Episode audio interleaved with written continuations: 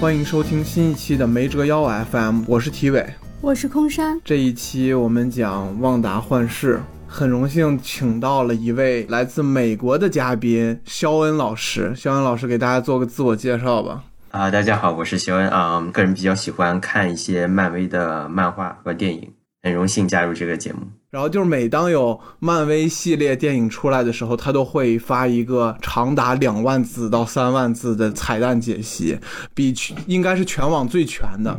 虽然网络上有很多博主，但是他们没有肖恩老师快，也没有肖恩老师全，非常专业。哇哦，没有了，也也就是普通没事当做爱好来做的。主要是因为肖恩老师的社恐属性导致他不喜欢抛头露面，要不现在早火了，就是现如今的漫威解析一哥啊！没有没有，其实，在漫威复仇者联盟四之后呢，我感觉就是我对超级英雄的这个劲儿，反正就卸下去了。就是在幻视之前，你们是怎么想的呀？复联四之后，我其实就有点儿，我不知道我该期待什么。因为可能我喜欢的那些角色都走了，比如说美国队长，美国队长老了，比如钢铁侠，钢铁侠去世了，然后出现的惊奇队长，我一点儿也不感兴趣。不是你不感兴趣，大家都不感兴趣。包括这个旺达与幻视，其实我之前也不太看好。我其实我挺同意空山老师的这种说法的，就是他首先把老一批的复仇者死的死，对吧？伤的伤，退隐的退隐，基本上。我们看老一代的复仇者的结局都是啊，除了雷神还能不错以外，基本上剩下的人都是挺惨的一个结局吧，也不能说是善终。我觉得基本上就是强行给他们写出了这个宇宙。然后新一批的复仇者他又没有花大量的时间去铺垫去做一些啊介绍，就会导致断层的感觉。然后所以说，其实当时出《旺达与幻视》的这个电视剧的时候。我个人就是把它当做一个说，嗯，也就是漫威最后的努力的那种感觉，就是漫威可能以后也就是靠着这种 这种东西养老了。哎，那我看完《旺达与幻视》，第一时间就去搜了《猎鹰与冬兵》的播出时间，就它激起了我对整个漫威后面剧集的热情。对，《猎鹰与冬兵》就是下下周下下周三月十九号，好像是。嗯。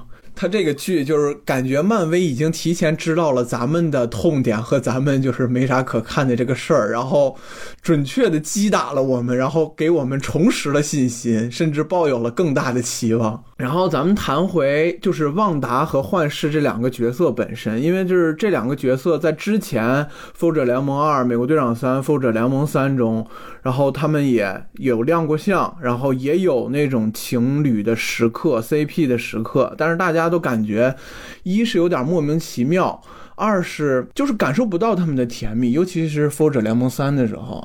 就好像黑寡妇突然间和鹰眼在一起，后来好像又和绿巨人在一起，我感觉他是一个比较随意的、强行的组 CP。然后这个旺达与幻视电影演的是他们爱情是怎么发生的，这个我其实看不出来。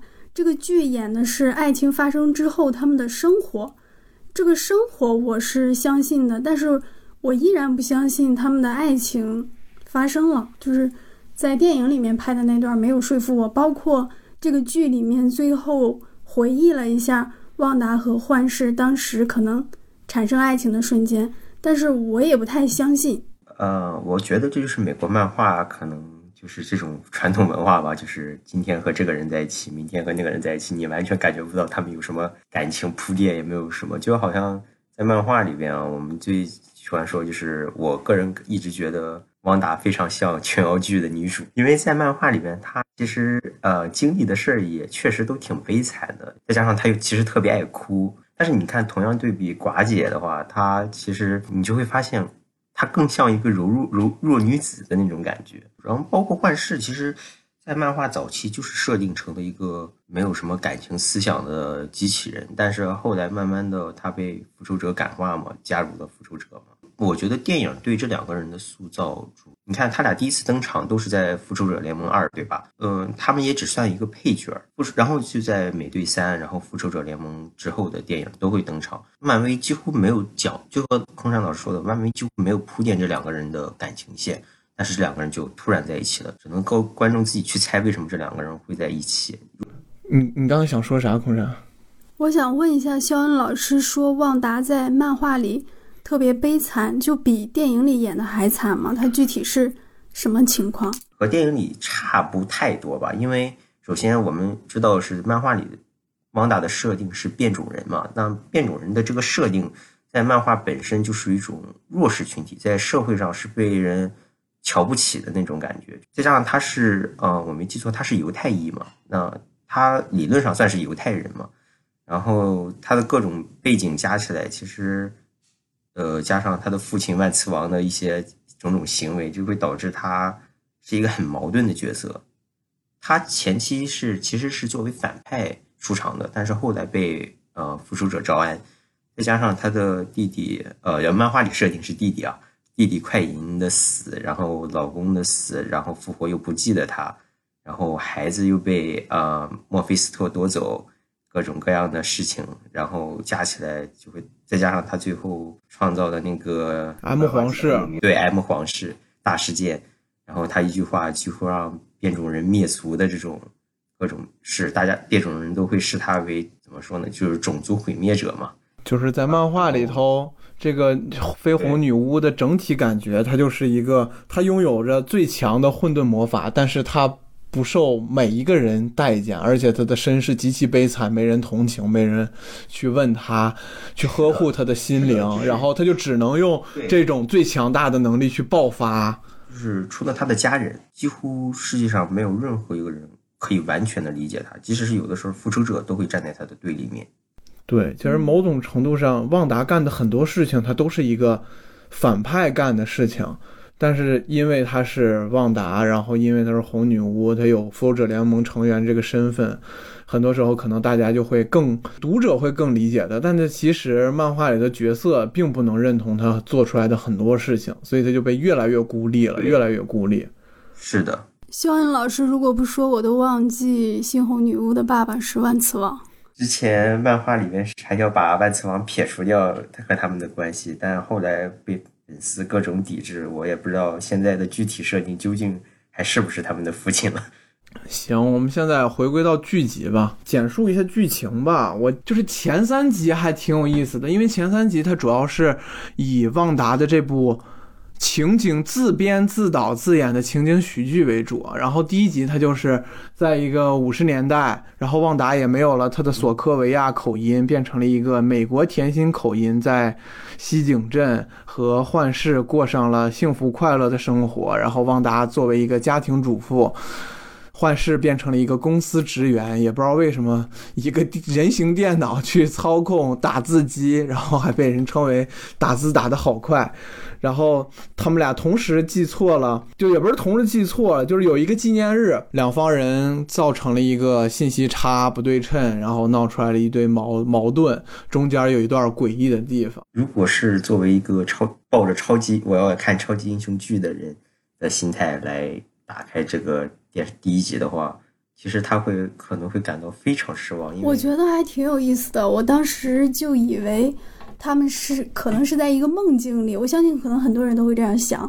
然后我以为旺达和幻视是被控制的，或者有一个什么阴谋，然后控制他们去干嘛。呃，尤其是第一季结尾的时候，有一个比较诡异的音乐呀，大家表情的变化，没想到最后还是超出我的想象哦。其实这个是他自导自演的。对对对，就很让人会觉得这是可能发生在平行宇宙或者是其他时空的一些事情。尤其是五十年代前三季是五十年代到七十年代，对吧？啊，我觉得大部分年轻的观众是没有接触过这种喜，包括我在内是没有接触过这种喜剧风格的。这就是我说的，漫威真的做了一个很大胆的尝试。对。然后第一集的广告是一个吐司吐司机，然后吐司机上面有一个红色的灯，在一个黑白的电视剧里面有一个红色的灯，然后这个红色的灯最后越闪越快，越闪越快，它还是斯塔克工业的吐司机，就象征着斯塔克的导弹。一个炸弹。对对对。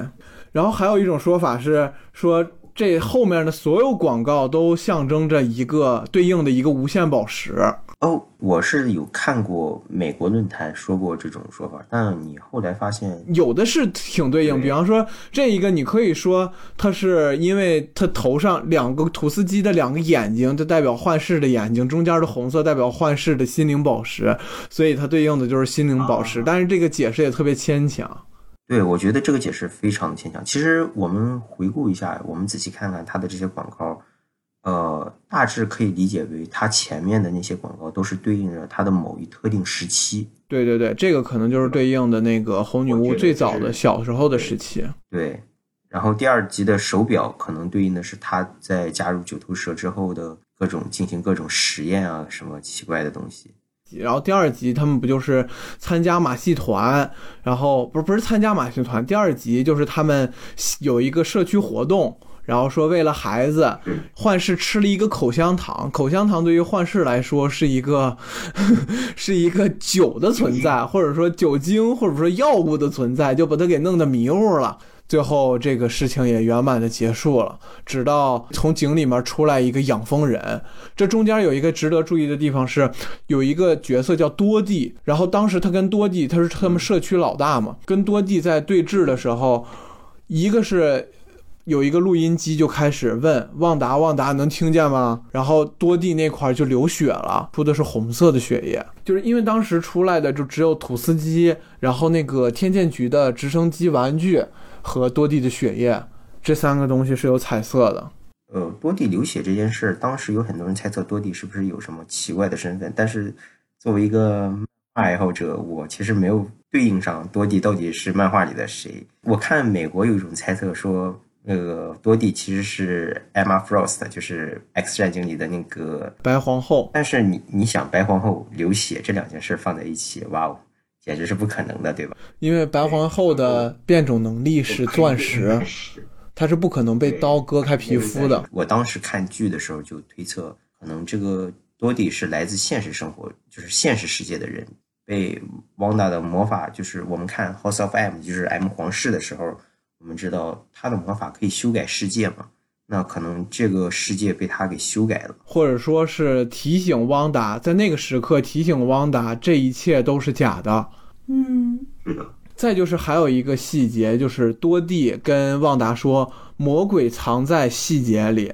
然后阿加莎跟旺达说，魔鬼那可不是魔鬼唯一存在的地方。阿加莎是宾格，墨菲斯托，这啊，他他不叫阿加莎，他叫阿阿格尼斯，我都我我都忘了他的名字，他叫阿格尼斯，对，阿格尼斯的老公，然后是墨菲斯托，很多人都猜测，因为墨菲斯托就是魔鬼。墨菲斯托又是宾格，你一会儿会听到非常多墨菲斯托的故事。嗯，对，然后我们紧接着再说第三集，然后这一集就是旺达突然就怀孕了。这个电视剧这么演，使我一度怀疑，难道幻视还能有这个功能？幻视应该是没有这个功能，但是旺达确实有了。呃，我觉得其实就是从第一集、第二集就一直在说孩子、孩子，对吧？包括第二集这个活动都是为了孩子 for children，可能这就是在暗示你我们要有孩子。没想到就是怀孕就怀孕了，这个本来就够诡异的了。没想到在十二个小时之内，她的肚子就已经到了临盆的时候那么大了。她要那个生产的时候，幻视就去找医生。这时候有一个细节是，幻视一下拥有了快银的能力。幻视不是飞过去的，而是光速用神速力跑过去的。这有什么区别吗？是厉害。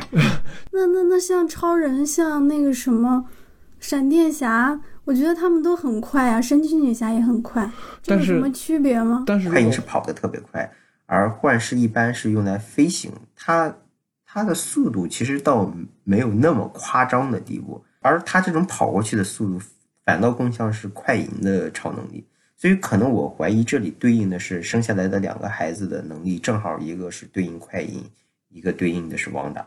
对，而且就是再就是反映了这个幻视是完全由汪达来控制的，就是汪达想让他有什么能力，他就有什么能力。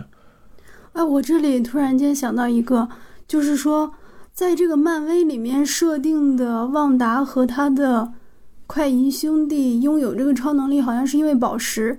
但如果按 X 战警那个线，他们好像是天然带着某种基因，俱来，对，所以他们的孩子究竟继承的是什么？是心灵宝石还是他们的基因？呃，我觉得，我觉得在这里就是变种基因了。它其实隐隐含了一下，我觉得可能是变种人的这种设定在里面。因为在漫画里，两个人孩子他生下来的两个孩子就是变种人。对，嗯再就是原来漫威和福克斯，因为他们两个两家没有合并的时候，一家是只能提旺达和和那个他哥哥的名字，就是 Peter 了，对，旺达和 Peter 了的名字，而且不能提他们是变种人，他们原来原来说的是能力加强者。然后现在 X 战警是不能提旺达和 Peter 了，但是能提快银和红女巫，然后也能提变种人。现在就是他们合在一块儿了，就是包括你刚才的那个问题，就是说他和他哥两个人在一个没爆炸的斯塔克导弹的面前待了三天三夜，最后死里逃生。那个时候可能旺达就已经有了修改现实的能力，把那个导弹爆炸的几率修改到了最低，导致了它没爆炸。嗯，就是他在拿到心灵宝石之前，已经有自己基因里的超能力了。只不过心灵宝石强化了它。大家最开始接触漫画的时候，对汪达的能力设定真的都是很模糊的一种，包括我在内，根本就不清楚汪达的能力到底是什么。你看，包括我们看电影，其实也是一样的。最早期的时候，汪达的能力一直是被削弱的状态，就包括他在那个瓦坎瓦坎达大战的时候，他使用的能力更像是念力，而不是魔法，对吧？他可以举起那么大的轮子或者是什么东西，更像是念力的范畴，而不是使用魔法修改现实或者什么。但其实汪达，呃，在漫画中的早期设定，我记得还有一个就是修改几率，就是可能包括这个不爆炸，也是他通过修改了一定的现实中中的概率。嗯，对，这是第三集，然后第三集的广告特别有意思。第三集广告是九头蛇肥皂，然后就是很多人就是从这个时候开始就觉得前面的所有广告都对应的是一个无限宝石，因为第三集的广告的这个肥皂太像空间宝石了。哦，原来原来这种说法是从这儿来的。另外一个就是《神盾局特工》里面有一集，就是后面哪一季我也忘了。科尔森当时就是进入到了一个阴谋论的阶段，然后这其中的一个阴谋论说九头蛇会用肥皂来把大家洗脑，然后这个就是九头蛇肥皂。虽然漫威已经不用，已经不用了《神盾局特工》这这个剧，已经早就跟这部剧撇开关系了，但是还有一个互相致敬的小东西、小彩蛋。对，然后我们整体聊了前三集，然后前三集也是非漫画迷争议最大的。难道你说的那些人不好奇真相到底是什么吗？我其实一直被抓着，呃，我看他们的那些情景喜剧的时候，呃，只是觉得有点乐趣而已。我最想知道的依然是那个真相，因为它一直勾着你，每集流露出一点点信息。其实，在我看来也是这样的，因为我觉得，而且这还是我说的，漫威真的太大胆了，挖了三集的坑都不填，对吧？我到底要看看他什么时候才会揭秘？难道是要真的要等到大结局才告诉我们一切吗？第四集就一下回到了那个现实的时间线，一睁开就是那个 Lambo，哎，这是叫 Lambo 吧？莫妮卡，莫妮卡 Lambo，呃，莫妮卡兰博，莫妮卡 Lambo 就回到了现实时间线，然后他回到现实时间线也特别有意思，他是就像就像超人大战蝙蝠侠一样，就是他用平民的视角展现了一下，就是浩克打完响指以后，人类从灭霸响指恢复以后的状态。然后结果就没想到，虽然人是恢复了，但是就反而造成了更大的混乱。我想问一下，这个黑人女性是谁呀、她是干嘛的？你记得那个惊奇队长里边，就是惊奇队长在中途去了一个他的好友家里边，其中有一个小女孩，一直叫她卡罗尔阿姨，然后惊奇队长的衣服配色就是她设计的，而这个莫妮卡就是她长的。电视剧里边这个黑人女性就是那个小孩长大后的样子。哦，然后他的那个他的妈妈就是天剑局的局长，对可是当时有展现他母亲有超能力吗？这个黑人女性的超能力是来自哪儿？其实其实他应该也是变种人吧？我虽然看漫画，但是其实我对他了解不是特别深。应该他和惊奇队长类似，也是经历过什么获得的能力，是后天获得的能力，而不是一一上来就有。他妈妈其实也只是个普通人，在漫画里，他妈妈甚至根本都没怎么出过场。对他妈是个普通人，然后在这个剧集里面是天剑局局长，然后就是他特别有意思，在漫画里面有一个特别有意思的设定，是他比惊奇现现任惊奇队长卡罗尔还早接过惊奇队长的名号，就是最早的惊奇队长是一个男的。然后那个男的惊奇队长是先把惊奇队长的名号给了他，他是有个超级能力，他的名字叫光子，也可以叫光谱。他的能力是把光能、把动能转化为光能，是吧？对。我想问，惊奇队长和旺达谁厉害？目前来说，我更倾向于汪达更厉害一点。汪达的能力非常不稳定，所以说论稳定性的话，还是惊奇队长。是吗？惊奇队长可以一伸拳头就穿过一艘宇宙飞船。其实汪达要是想的话，他可以把那个宇宙飞船变成一个千纸鹤。对 对，就是这么样。就是他穿，就是惊奇队长只是打而已，汪达直接修改现实。那能不能帮我回忆一下灭霸来的时候，汪达在干嘛？灭霸来的时候，汪达被一个响指打死了。对他一开始在保护幻视，然后保护完幻视以后，就是被一个响指给打死了。等到第四部的时候，没看他单挑灭霸吗？差点把灭霸弄死。然后他一个人差点把灭霸弄死。然后灭霸说：“灭霸对他的舰队说，朝地面开炮。”然后他的指挥官说：“您在地面呀，别管，朝地面开炮。”的话，王达当时就能活活剥了呃灭霸的皮。对，哇，我我都有点忘了。王达的能力。对，其实汪大的能力，个人感觉在电影，就像我说的，电影初期一直是被削弱的状态，包括第三部瓦坎达大战，他基本上没有做任何事情。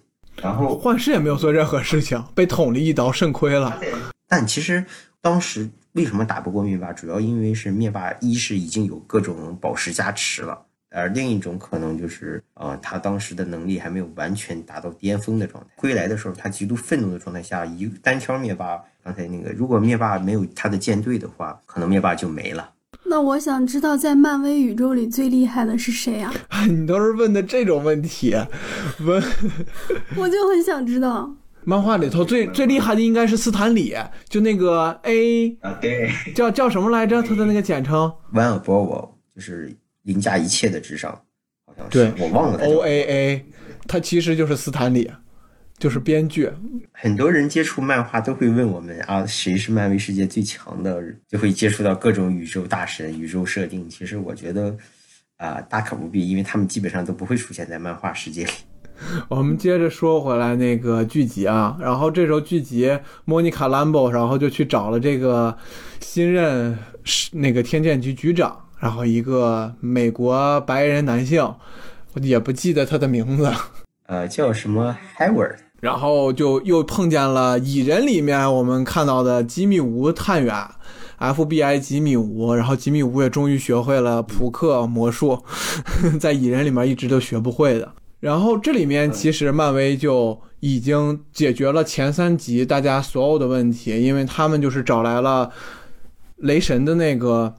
雷神里面出来的破产姐妹的那个 Max 的那个演员 Darcy 吧，Darcy 把这个磁场里面的辐射转化成了一个电视剧集，然后这个电视剧集就是咱们前三集看到的那个电视剧集。然后我感觉这里面特别牛逼的一点是，漫威。就是他们当时吉米吴、Darcy，然后 Lambo，然后他们一块儿在一个黑板上去讨论这些问题，然后把所有的那种观众，就里面的演员是有一一现实对应的人，然后其中的那人他们还写了各种各样的问题，说谁制造了这场情景喜剧，为什么要这样做，然后。就是幻视为什么会复活？幻视的无限宝石是真的吗？就是他感觉漫威打破了第四面墙，他把观众所有在前三集的疑问都写在了黑板上。嗯，真的是感觉哇，漫威自己也得看这部剧的感觉。说到这儿，我特别想问一个：你们很小很小很小的时候，对于电视剧的认知是怎样的？你们是怎样看待电视里面的内容的？比如我那时候就相信。那是真实的人在生活，有一些片段被放进来了。哦，而且演广告的时候，他会隔几十分钟来一次，我就会想，好，这个人好辛苦啊，每隔几十分钟就要来这里演一次。我会觉得我的生活有可能也会出现在别人家的电视上，我就要好好生活。那你还挺励志的，楚门的世界是 从小就知道自己活在楚门。我那时候就不知道，可能太小了，对于这个电视里面的内容就有一种这样的看法。我不知道你们当时最初是怎么理解这个的。哦，其实我倒没有特别，呃，就是把它当做现实。但是有的时候我还是觉得，哇，现实中肯定有发生过这种事情的那种感觉。就包括我小时候看那些情景喜剧，我就会觉得他们是真的在边就是边生活边拍的那种感觉。我看《家有儿女》就特别有这种感觉，你知道？而且这也是我小的时候看的，就我就感觉《家有儿女》刘星他们过的生活就又像我的生活，然后又比我过得高级，然后就觉得啊，就是好羡慕他们呀。现充的生活，对现充的生活。然后第五集它其实就是变成了那个，就是八十年代风格嘛，八十年代风格致敬了那个《成长的烦恼》和《欢乐满屋》啊，终于我看过了，终于有咱们看过了，这《成长的烦恼》。然后这里面《欢乐满屋》有一个梗，你知道这个梗特别有意思啊，就是旺达的这个扮演者伊丽巴伊丽莎白奥尔森，还有她的姐姐，他们两个人就是在《欢乐满屋》里面出道的。就相当于旺达这个演员来了一次轮回。我没记错的话，包括这个导演也是从《成长的烦恼》里边出来的童星，是吧？啊，是吗？这个我我可能还没有了解。他参演过《成长的烦恼》，我记得。哦，原来如此。这两部对他们的意义还挺大的。对，所以就是这一部，其实第五集应该就是最炸裂的一集了。然后两个孩子也出生了，旺达发现这两个孩子是不能受他控制的。旺达说：“你们为什么不听我的话？”就是感觉旺达已经习惯了，在这个世界里头，所有人都是听他的话的。就没想到这两个孩子就是不听他的话。然后这两个孩子就是转眼，然后那个。那叫什么？阿格尼斯就又过来了，又过来帮助他们解忧了，在适合的时间、适合的地点来帮助他们做适合的事情。然后这两个小孩就瞬间就长大了。然后阿格尼斯也没有觉得很惊讶，就说：“哎呀，孩子呀，长大真快。”对，很诡异。其实这段也真的很诡异啊！如果你换做现实生活中有这种情况发生，哇，一般人不都会吓死说：“哇，你这个……首先你先不要问你孩子哪来的了，你怎么长这么快就？”就够让人惊讶的了。对，然后我觉得最好玩的是，就是旺达会根据所有人的质疑去改变他这个电视剧的走向。就是因为第一集的时候，老板问旺达说：“你和幻视是哪儿来的？”然后旺达答不上来，然后说你们俩怎么认识的？旺达也答不上来，然后这个老板就被噎了。然后等到第五集的时候，就是片头曲，就是讲的就有一个就是旺达从小到大的生长环境，就是致敬《成长的烦恼》的那个片头曲。然后幻视有一个从小到大小幻视，然后一直到。少年幻视一直到现在的幻视的成长环境，然后他们走在一起，然后跟孩子有从小到大，然后他们一家四口有一张照片儿那就是片头曲，就是他完善了这个第一集老板提出的质疑。旺达这个编剧能力还是很强的，知错就改。我觉得挺有意思的一点，他是慢慢让那些所谓的群众演员流露出来。一个信息问旺达：“你想要什么样的剧情线？你想让我干什么？”就这一点越来越明显，也会让人有一种细思细思恐极的感觉。那另外一点就是，那他们问出那句话的时候，就相当于打破第四面墙了。导演，你想让我怎么演？就是他们这样问的时候是为什么呢？是旺达的那个控制力失去了，还是怎么样？呃，我个人感觉就是汪达，因为有了孩子以后，生活变得繁忙起来。他可能就是，我们也看到他在生孩子的时候就已经发生了一些能力失控的状况，就是他已经控制不太住他的力量的状况。我记得当时那个有个，就是那个他们的快递员说了一句话：“我只是个快递员，千万不要杀我哦。”就巨诡异，然后是边笑边说的。然后最后快递员质问他说：“我都要累死了。”对，快递员是真的很累啊。这快递员是一直在送快递，而且他没有什么快递可送，就是送了一个没有的快递。然后这时候回到现实那条线，Lambo 的那个 X 光线照他的身体，他的身体已经照不着了，身体已经变成全是光了，就说明他的能力。对，其实那个时候他就已经。开始变异了。那有一个医生还是谁跟他说说你的身体经过了什么两次重组？那是什么意思？啊，就是说你的身体穿过了那个。穿过了这个屏障，就是穿过了旺达制造的这个结界，然后你的身体发生了变化。如果你再发生变化，有可能就有生命危险了，因为他不知道兰博可能会变成什么光子呀，或者变成什么超能力者，他会觉得就是他可能认为万呃兰博可能就变成了光了，然后就消散了。对。是，然后他们这两个小孩就收养了一个狗，叫 Spec，然后这个这个是致敬了那个幻视那个漫画里头，你知道吗？部漫画，对对，那个小狗的那个名字，就是这个是幻视制造的那个人工智能小狗，就叫 Spec。有着和幻视一样的能力，对，跟幻视有一样的能力，然后被幻视的妻子给打死了。幻视还有妻子？快给大家讲讲那个幻视漫画里的剧情。其实那部漫画我也没有很仔细读，但是我还是建议大家去看一看啊，因为那部漫画有获得了一个漫画界很出名的那个奖，而那个奖一般不会颁发给商业漫画嘛，所以说那部漫画是比较偏文艺风的，所以说呃是零五年一五呃是二零一五年的幻视漫画。其实那部漫画它从头到尾在探讨的是一个关于人性的。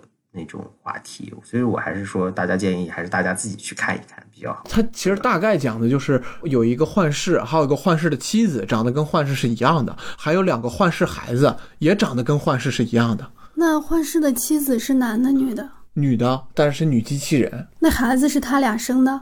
呃，这个我也没看，我只是就是大致知道一下。我也是，只是知道一下设定而已。然后这时候，那个就是我发现了一个细节，就是在这一集里头尤其明显。惊奇队长到底干了什么，让大家这么讨厌他？蜘蛛侠英雄远征里头，然后那个尼克弗瑞去找蜘蛛侠，然后蜘蛛侠说：“你们可以找惊奇队长。”然后尼克弗瑞指着蜘蛛侠的名字说：“你不要再跟我提这个名字。”然后在这里头，然后他们在说在谈论那个惊奇队长的时候，莫妮卡的表情也一下就本来没有什么表情，一下就脸就沉下来了。惊奇队长好像伤害过他们，而且为什么惊奇队长从八十年代离开了以后，一直到复仇者联盟四以后才出现？觉得这是漫威在给大家挖一个大坑，让大家锁定惊奇队长二，就是又挖了一个坑。我也没有偷袭。第五集的广告就是拉格斯拉格斯牌厨房纸巾，就好多人说这个对应的现实宝石，它这个就对应的是就是红女巫在旺达在拉格斯事件第一次能力失控，就是导致了索科维亚条约的产生，然后他对这件事儿一直很内疚，然后这个广告也贼损，他的台词是拉格斯牌厨房纸巾为你不小心搞砸做准备。清理你的一团糟。对，其实他当时就已经是一团糟。就是这时候，其实幻视已经对旺达的这个世界产生了非常大的疑心了。然后他就恢复了他的那个同事印度小哥的意识。然后那印度小哥就开始跟他求饶。那个人应该是西班牙裔，就是南美裔，而不是印度裔。啊，南美裔，南美裔，对，就 sorry，sorry，这个种族有点没认清楚。然后幻视就回去问，质问旺达，这一切都是发生了什么？神奇的一幕，这时候就升起字幕了。然后这时候，就幻视就生气了，就我第一时间联想到的就是婚姻故事。对，然后，然后突然出现了一一个让人惊喜的角色，X 战警版的快银，给搞过来了。其实我当时看到时候，我想，哇，漫威这是铁了心要搞大事情了。我当时也觉得，因为这个事情简直太大了，就是漫威首先没有理由去弄一个，就如果他真的是弄一个假快银的话，他可以弄任何人，甚至可以把原来的那个演员找回来去饰演这个快银，但是他偏偏就找了《X 战警》里面饰演快银的快银，然后旺达还无缝就。抱着他就是衔接住了，关键是当时他们所在的影集是八十年代，而那个 X 战警的快银出现的时间也是八十年代。我觉得这可能只是个巧合而已。但是其实你看，嗯，汪达的第一反应是很疑惑和震惊的，因为他知道这个不是他创造出来，所以说他开始产生了一些怀疑，这个快银到底是谁？对，他是产生怀疑了的。你看，我们包括接下来的几集，就是我们开始，因为这是已经是第五集结尾，我们开始看第六集以及第七集，他就开始呃在问一些问题来试探这个快银到底是谁。因为我觉得汪达从最开始是怀疑这个人的。对，尤其第六集嘛，然后第六集他们就万圣节主题，万圣节主题，其实我觉得就是为了让所有的英雄角色出现来致敬一下漫画里头他们的服装造型。然后第六集就是特别诡异的那一点就出来了，他们跳过了九十年代，因为第第五集是八十年代，第六集就直接是零零年代的那个致敬马尔科姆的一家的片头曲，然后这个是二零零一年的剧集。我个人推测，其实是因为汪达小时候他就很憧憬美国情景喜剧中的这种美国生活，对吧？但是他按照电影上的设定，他是一九八几年出生，也就是说九十年代正好是他的童年，而他的童年在索科维亚和他的家人一起度过。我觉得可能对于他来说，这是一种非常幸福的时刻，他不需要去奢望那种美国的生活。他就已经很幸福了，所以说可能对于他来说，九十年代是一段非常珍贵的真实的回忆，所以说他就没有用电视剧来展现啊。我觉得你这个解读特别好。当然，还有一种开玩笑的说法，可能就是九十年代的代表作《老老友记》的版权实在是太贵了。《老友记》的版权在 HBO Max 上是吗？对，或者有一种可能是他在那个时候已经失去了家人，他根本没有空去看这些电视剧了。所以说，他对九十年代有一种空白的感觉。对，有可能他这个时候在流离失所，没有时间去看这个剧。然后，这个最好玩的一点是，他们在万圣节嘛，然后小孩要去。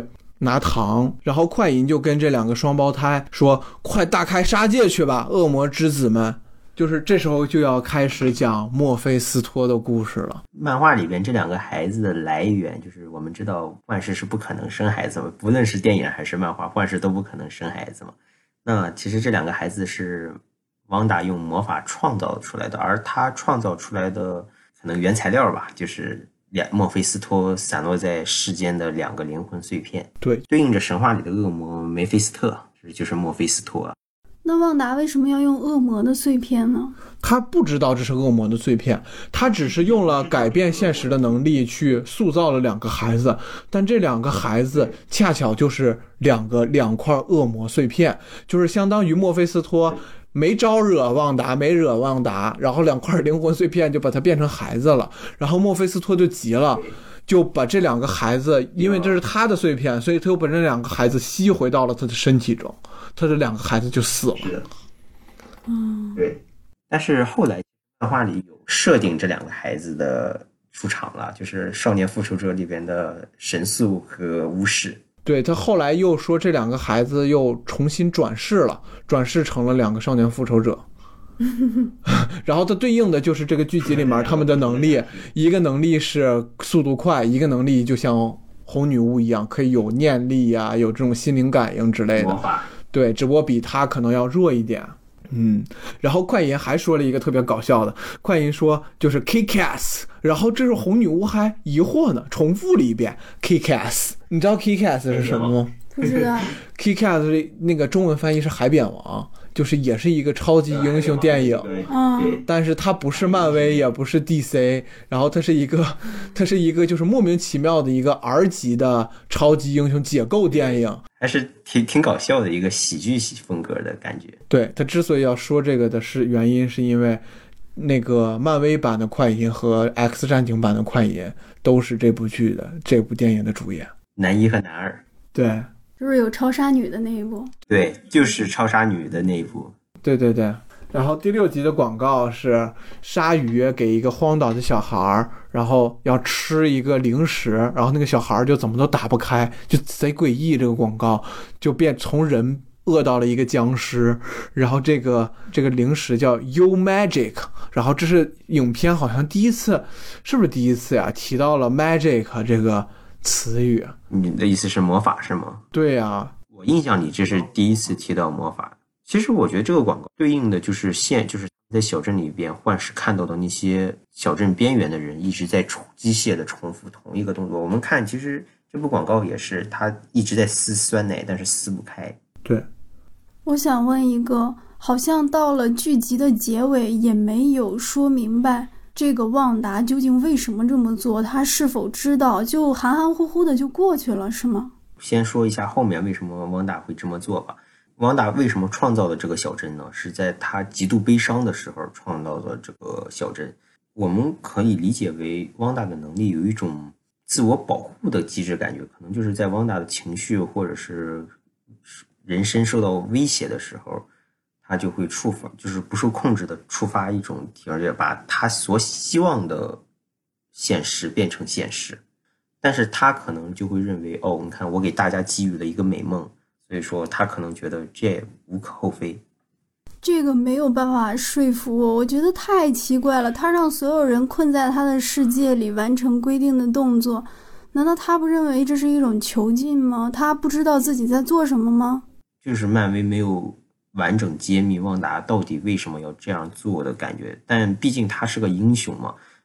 官方可能也不会给他一些太过阴暗的设定，因为一直其实旺达就有一种这个世界不只是他一个人去塑造的感觉。他在前面表现出了很多事情，包括那个就是那个像那个求偶鹤，还有就是。呃，孩子他也控制不了，还有就是幻视去质问他说：“你为什么要这样做？”然后旺达说：“我也不知道为什么会这样做，就是很多事情不是我控制的，就是他自己是明确说了的。就我总认为是有有另外一个人在一同跟旺达去操控这件事情。我也以为是这样，但事实证明就是他自己弄的。我还一度以为是那个。天剑局的长官在干嘛？干嘛要陷害旺达，还是怎么样？你说他是 bug 也好，还是说一个强行把他洗白也好？其实我觉得旺达在这部剧里头就是一个纯纯粹粹的反派，然后就以傻白甜结尾了。就我是无辜的，我不知道呀。我没想对你们怎么样，就突然间傻白甜了。对，就是道个歉就完了。就是这个是最我最不能接受。这个其实我本来是想在后面说的。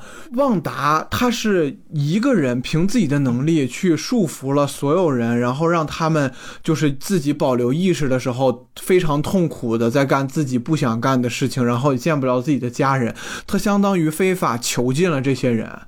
特别是有一个母亲求他说：“能不能把我的孩子放出来？”他当时说：“哪怕给他安排一个角色都可以。”对他哪怕说背后有墨菲斯托，或者说有谁能跟他操控。他虽然说了阿加莎操控了，先他一步操控了世界，但是我们可以看到阿加莎根本就没有能力去干预他，做不到这种情况。对，做不到。就是一，然后旺达一开始说很多事情不由他控制，那他如果最后。的结局是这样的话，那就说明他这个说的这个话就是在撒谎，就是在甩锅。是的。然后他自己是没有一丁点的愧疚感的，这个体现在最后一集里头，他给那个阿加莎施魔法，然后阿加莎被绑在那儿，旺旺达跟阿加莎说了一句话，说这就是你和我的区别，你是故意造成这样的混乱的。他说这句话的潜台词意思就是你是故意造成这个混乱，而我是无意识造成这个混乱的。剧集在强行洗白汪达，就是只能给他说他就是失控了，呃，不是他本意，但我觉得有点牵强。而且旺达最后对那个坏女巫的惩罚就是你继续去扮演一个好邻居。旺达知道这是一个多么痛苦的惩罚，这可能是最顶级的惩罚了，他才让那个坏女巫去那样。然后啊，我特别讨厌那个黑人女性最后跟旺达说，他们根本不知道你。付出了什么？对他们，他们永远都不知道你做出了怎样的牺牲。但他们只是无辜的路人，莫名其妙被卷入了一场痛苦之中啊！对呀，就是为什么，就是有点是有点白莲了那种感觉。对，然后所有人都在敌视着看的旺达，然后旺达也就是啊无所谓了，我也不指望你们的原谅，谁要原谅你啊？就不可能有人原谅你。我是一个无辜的路人，然后被你痛苦的关了，最起码有几周的时间吧。然后莫妮卡也形容了，那是绝望、痛苦的、无尽的黑暗的，就这样的情绪。然后莫妮卡说：“啊，换作是我，我也会这么做的。”然后旺达就飞走了，不管这些人。我觉得，如果他签订了索科维亚条款的话，他这时候已经违反了十几条索科维亚协定了吧？是的。我记得坏女巫还跟他说过一句话，说：“把你的力量给我，然后我告诉你，你的咒语里有什么。”什么什么缺憾和瑕疵，那个意思好像就是旺达，你干这个事儿，你下的那个咒错了，但是你自个儿还没发现呢。呃，我觉得这也是一个小小的洗白手段，但是说服力比较低，没有成功。对，我也觉得就是阿加莎把所有人都唤醒的时候，然后旺达就所有人都开始质问旺达，就是开始说你为什么要把我变成这样，甚至有的人求旺达，然后旺达就觉得他们太吵了，他们太烦了，然后就给所有人的脖子上都下了一个勒咒还是什么咒，就是所有人都是被窒息的状态，就是就是灭霸，灭霸更惨吧？灭霸是被绑，是被各种东西给 困困困住了，好像是。对呀，灭霸他都没有说这么。然后阿加莎说：“超超级英雄可不会威胁别人。”我觉得太讽刺了。这就是，其实这就是嗯，我说的官方给他洗白的一种手段，就是说混沌魔法的一种自我保护机制，但是说说服力可能太弱了一点。对。然后这时候那个幻视就终于出了出了那个屏屏障，还是出了那个结界，结果发现。自己是出不了那个结界，只要出了那个结界，就会零件逐渐散落，变成像灭霸打响指一样的那种感觉。而且幻视这里感觉智商全无，就我一心傻白甜跑出去告诉大家这里好危险啊，快来救他们！我想啊，难道外面的人不知道吗？你在干嘛？不是这个是可以理解，因为幻视是不知道外面的人知道的，他会以为那些在那里驻扎的军人是在看风景。其实有一个有一个细节啊，幻视在被分解的时候，它的宝石依然坚挺。你有没有发现？对对对，它的宝石是没有变的。其实这一点就是让大家开始怀疑：哎，那王达难道真的拿到了宝石的复制品或者是什么？就是其实后来大家会发现，这确实就是真的心灵宝石，虽然只是一个碎片，但是也是真的心灵宝石了。所以说当时。没有分解这个宝石的时候，我还是挺惊讶的。就当时就是有一个说法说，灭霸是用宝石摧毁宝石，就是感觉旺达是用宝石制造了宝石，就是他用了一个自己体内的宝石残留碎片的力量，然后去制造了一颗完整的无限宝石。虽然这颗宝石是只能只能在这个区域内限定使用的。我还想问一个。当旺达去看幻视的尸体的时候，他使用了他那个红色燃料的能量，然后幻视没有反应。后来，他们那个天剑局的长官只是在导弹上提取了一点点，好像就把这个幻视给复活了。这是为什么呢？这没啥为什么，我觉得这强设定。其实是不是不是，其实是这个样子。他当时用的那个能量，只是其实是在《复仇者联盟三》里也使用过。他经常会摸幻视的头，然后就是意思是 I can feel you，就是我能感觉到你。然后，但是因为这时候幻视头上已经没有心灵宝石了，所以说他已经感觉不到幻视了。他只是想用这个方法来看看幻视还在不在而已。一个是攻击魔法，一个是感应魔法。哦，那所以其实幻视如果他真的把幻视的尸体带走，那还是很容易复活的。哦，但是复活复活后的幻视是和一把武器没有什么区别。因为他已经没有心灵宝石了，他就不具备自己的人格。就当时其实局长是有问他的，说你是能复世幻，你是能复活幻幻视的，对吧？然后就当时这个问题问的我也是一脸惊愕，就是局长怎么就算这是真的，局长怎么能知道旺达有这样的能力的？所以当时这个局长就给人一种很深、很深不可测的感觉。但是这个局长在漫画。对应人物的，所以说我开始真的对这个局长的各种行为，我觉得有一种怀疑的感觉，因为我觉得他就是个大反派嘛。因为其实，在我们美国这边有论坛嘛，有人说他其实是海九头蛇，因为他姓 Howard，然后好像我没记错的话，神盾局特工里有一个九头蛇成员也是叫 Howard，所以说他们怀疑可能这两个人是 brother。哦，对，而且他的那个 Howard 的那个好像去掉几个字母，就是。就是九头蛇的那个 Hydra，呃，就有点这种很像的感觉，对，有点谐音梗的感觉，美国谐音梗的感觉。然后，然后这时候就是那个旺达，就这那个谁，两个小孩都展现能力了。其中那个 Billy 是 Billy 是那个继承了旺达的能力，然后就突然感应到了他爸爸遇难了，然后告诉告诉了旺达，然后旺达就扩张了立场。扩张结界，对，扩张结界，让那个幻视重新回归到自己的，然后把一些天剑局的工作人员全部给吸到了结界里。变成了小丑。然后就到达了第七集，然后第七集就一下就转到了我们熟悉的情景喜剧的画风中，就是那种摩登家庭。然后这片头曲就致敬了幸福结局。然后就发现，其实在这个即使是在剧里头，旺达也开始没那么幸福了，然后周围的一切也不受到他的控制了。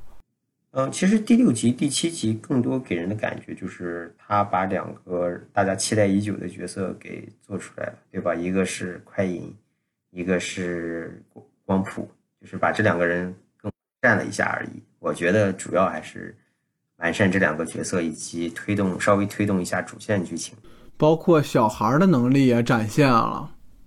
是的，是的。嗯，这集的广告是抗忧郁药。Nexus，然后中文的意思就是聚合点。这个聚合点可以叫多元宇宙的聚合点，也可以叫多聚合点存在。就是在漫威的那个漫画设定里头，好像聚合点存在就特指万旺达、幻视，然后还有那个秦格雷这样的变种人，就是他们是能改变现实的。管理聚合点的这个存在，就叫这个组织叫 TVA。TVA 的那个中文翻译就是时间管理委员会。他会在哪个剧集里面出现呢？就是今今年要播的《洛基》的电视剧里头，就是 TVA 时间管理委员会要也是很期待嘛，也是给后面做一下预热。然后第七集就是那个幻视就跟着那个 Darcy 两个人坐车回去。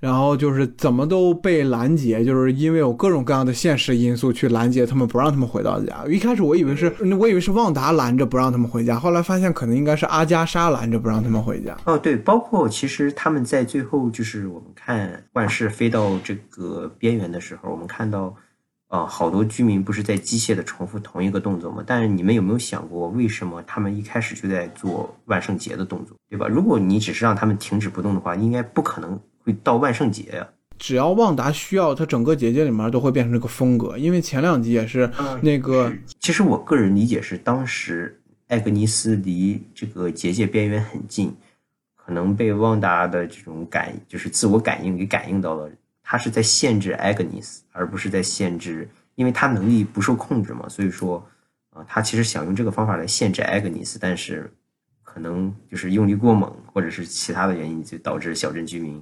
变成了机械般的重复运动。哦，我当时以为旺达的能力有限，就控制不了边缘呢。其实不是的，你看他甚至都能扩张这个结界，就说明他的力量应该是不止于此。那他扩张之后，他家里的东西一直变来变去，是不是意味着他的能力没有办法支撑这么大？出现对，那时候他的能力已经有点失控的感觉，有点支撑不住这么大的立场了。对，其实你看，如果你说。他没法控制边缘人物，他把这些呃天剑局的人吸进来的时候，这些天剑局的人就在边缘。是的，甚至该怎么做还是怎么做。所以说，他其实他的能力是可以控制这些的，可能他只是施加了一个保护机制吧。就是如果有人呃有重要的人想要离开这个小镇，他就要上一个锁一样的感觉。哦，有可能。作为观众提供的解读和阐释太多了，我觉得这个剧有点没交代清楚。就为什么你扩张结界？嗯，其实我就觉得漫威就是有点一直在跟大家玩这种猜谜游戏一样的感觉。然后这一节，莫妮卡又一次，应该是最后一次，适时的出现在了旺达的家里头，然后把两个小孩带走了，给了旺达一丝的喘息空间。结果没想到，这两个小孩就从此以后就再也找不着了。然后旺达就去就去找他了。这时候，，Agnes 终于。虽然我们已经叫了一整期节目 Agnes 了，但是他终于暴露出了他的真面目。Is Agatha all alone？阿加莎·哈克尼斯就是他的本名。你来快点介绍一下他那个他在漫画里头的整体设定。这虽然在这个电视剧里他是个反派哦，但其实可能在漫画里，我觉得他应该属于一个正面人物吧。他就是一个手段比较心狠手辣的正面人物，有点。对，你知道，呃，呃，历史上发生了一个女巫审判事件吗？其实它的诞生是斯坦李借用了这个事件，他在早年间创造了一个女巫联盟，这个联盟也确实发生了这个，这个就是塞勒姆的这个女巫审判事件。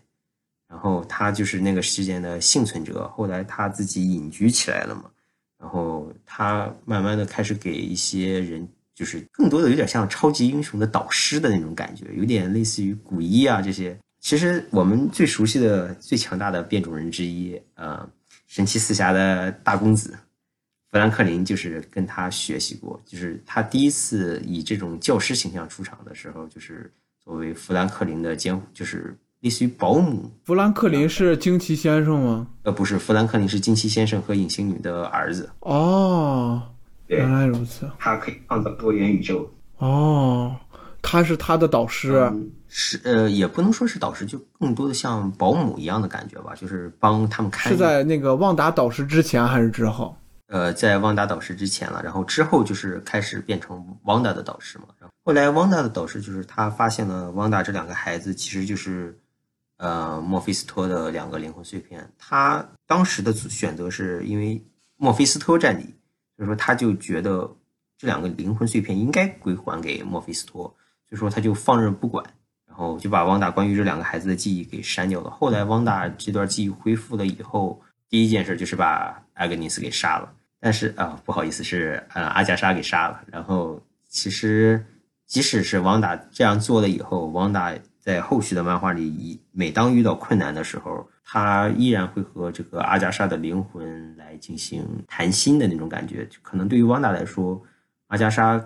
属于一个导师一样的存在，就包括我们看这个剧，其实这个剧我很喜欢这个角色的设定，他前期真的是一直在引导汪达做一些事情，你有发现吗？对他虽然是个反派，好像，但是他其实是某种程度上也就是一个导师，就包括就是等到第八集，就是相当于帮助旺达又重新认识了一遍自己，然后第九集告诉了旺达那么多的信息，然后旺达全部学会了，最后完成了变成猩红女巫。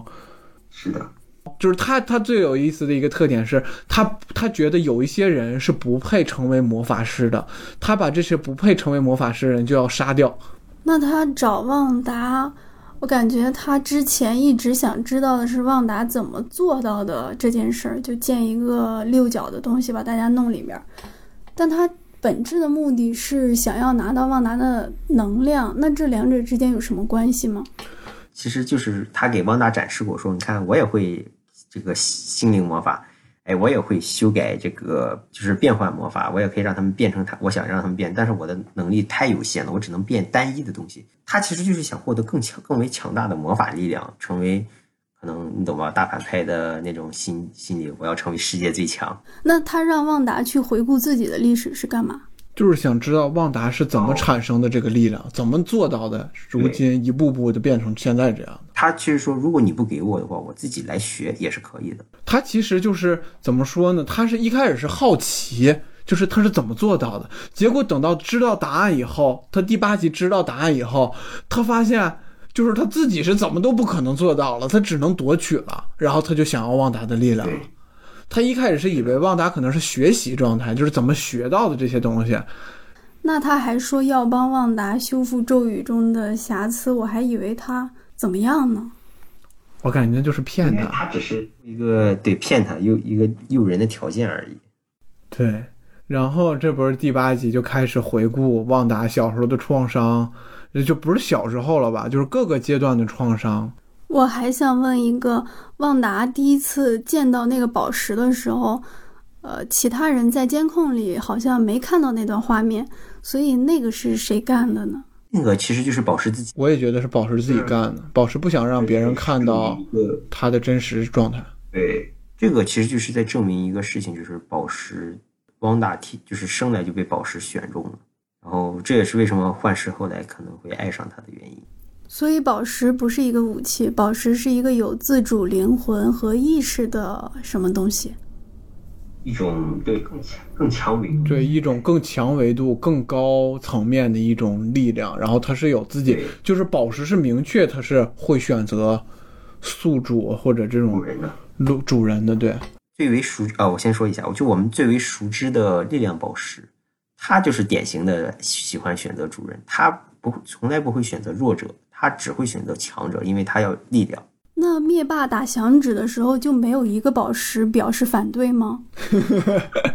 表示要开会。他们可能他们觉得灭霸有这个力量，所以说无所谓。主要是因为有无限手套。他们不在乎你做的事儿是对的还是不对的，他们只在乎你这个人有没有资格。就是你没看那个，就是灭霸的那个手下说，世界上从来没有一个人拥有这么多无限宝石的力量。吴木猴，嗯，然后就是首先是小的时候嘛，小的时候就发现，就是他看的所有的影集都是前面我们出现过，然后致敬过的那些影集，就是他爸带回来，然后他们一家三口虽然在一个战乱的过程中，在索科维亚战乱的过程中，但是会其乐融融的，不是一家三口去了，一家四口，不好意思，他们一家四口就会其乐融融的看着前面致敬的电视剧。我想问一个，这里把他爸妈都演出来了，那不影响他爸是万磁王这个设定吗？但是漫画设定上是说，啊、这个双胞胎其实是他母亲生完了以后寄养给这个马克马克西莫夫夫妇的，也就是说他可能只是他的养父母。反正这个现在漫威手里面就有那个掌控权了。他想让这个，就是他想引入，他就说这是他的养父母，然后那个万磁王才是真正生父。他不想引入，他就不说，就你就默认他就是生父母。嗯对，我再多问一个，万磁王的老婆是谁呀、哦，万磁王有两个老婆吧，就不是也不能说是他老婆，就是他的两任孩子的妈。第一个是呃我忘记叫啥名字了，叫叫什么来着？我忘记了，就是就是快银和猩红女巫的妈妈，还有一个就是北极星的妈妈。对，北极星你知道吗？知道，就是那个 gift gifted 那个上面的那个绿头发小姐姐，对，然后第二个就是旺达回溯了他在那个实验期间，然后被心灵宝石选中，然后我们刚才也说，然后第三个他就是复仇者联盟基地和幻视的一个相爱的那一瞬间吧，应该是。就是两个孤独的灵魂在对的时间遇到了彼此，可能这就是你之前说的没有感情铺垫，但就是发生了。我看这段的时候都走神儿了，所以我不太记得他俩各自说了什么。然后我就在想，漫威有拍过一对成功的男女爱情线吗？其实，其实这这也就是万达幻视了，那杰西卡·琼斯和卢克凯卢克凯奇其实也还好吧？但那个不算漫威主宇宙呀，漫威宇宙里头不算呀，嗯，是的，是它只是一个单纯的剧集而已。我觉得这个漫威拍的爱情老是不知道他们是咋相爱的，反正就爱上了，现在已经是爱的状态了。传统异能，对他默认了。就像我们之前说的万磁王，万磁王还和那个叫什么罗刹女搞过搞过暧昧嘛，还当过男女朋友。红牛和黑寡妇应该是睡过半个复仇者联盟的人。嗯，嗯，包括黑寡妇就是为了生理需求，然后汪达就基本上是人见人爱、花见花开的那种。我感觉漫威就是不会搞这个 BJ 线，但是这种隐隐约约的 BL 线倒是很吸引人。美国队长和冬兵，又套用了一下你的腐女梗。马上就要被猎猎猎鹰给夺走了。对啊，已经被猎鹰给夺走了。我看很多女粉丝是真的很喜欢什么，呃，盾东什么盾铁这样的 CP，我是不太懂啊。但是我看好多人都是这种直男都不太懂。对，其实我是无所谓的，我觉得大家有个人想法，其实也挺好。然后我们我们说回来，就最后就到了最后一个回忆的场景，就发现前面局长给那个大家展示的那段监控录像是被局长剪辑过的，就是旺达根本就没有闯进来把幻幻视的尸体拿走，然后陪他演这出戏，而是。就是客客气气的、礼礼貌貌的进去了，然后跟海沃尔德进行了交涉，看了一眼幻视就走人了。这一段当时我真的看的有点破防，你知道，就尤其是当时旺达在那个地皮上痛哭的那一段，然后开始使魔法暴走的那一段，我真的有点，真的就是破防了，有点忍不住了。对，打开那封信，看到这个幻视说我们会在这儿一起共度余生啊，这种这种东西，我觉得哇，真的是。其实我反倒是那个，就是看到幻视分解的尸体的时候，因为我当时在电影院看《复仇者联盟三》，就是灭霸特别狠的把那个幻视的那个头抠下来，然后把宝石夺取下来，然后幻视瞬间失去色彩，然后倒在地上的那个镜头，那个镜头就哭的不行。然后结果没想到这个电视剧里面就把那个镜头就特写了一下，然后还有个锯在割他的那个头，就当时那一块儿我就感觉哇，就幻视都已经临死之前说了不要把我当成武器，然后他一直在保护人类，他想要理解人类，最后还是落了一个这样的下场。也是很可怜啊。我其实一直觉得幻视比红女巫可怜多了。幻视是真的就是，他的命也不知道是谁给的，他的命也不知道是怎么没的，然后他的命也不知道为什么莫名其妙的就又复活了，在一个陌生的世界里面，之前的记忆全都没有了。就是幻视一直就是处于一种他的生命就属于一个被别人牵着鼻子走的状态。我想说一个，就是我看这部电视剧的时候还挺震惊的，因为迪士尼他一直做儿童像、合家欢向，它出的电影都没有超过 PG 十三级的。但是在这个《旺达与幻视》里面，还有挺多惊悚镜头的，比如一个人被吸干的那个尸体，虽然它是机器和线，但是你也会感到痛。其实如果你想象成一个人的话，那个简直就是一个血淋淋的。可能要超过 R 级的一个画面，有有有点恐怖的那种元素。对对，然后我看了一下这个电视剧的分级只有 PJ，所以我还挺惊讶的。我感觉有一些镜头它可能不太适合小孩子看。哦，就包括僵尸啊什么，其实我我也是有这种感觉，因为我看到后期我就觉得哇，这怎么突然变成了惊悚悬疑、恐怖类型的电视剧了？对，他还给了旺达一个面部变化，就是他不断的被。那个坏女巫吸收能量的时候，他的脸慢慢就干了、黑了。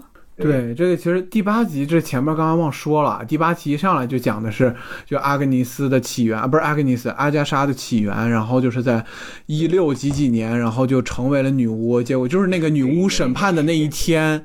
对，然后结果发现他不是被人类审判，是被一堆女巫同行给审判。他在那个时候就觉醒了，他能吸吸收别人法力的能力，然后把他妈呀，把周围的人都吸干了，就出现了你们说的这个僵尸的这个片段。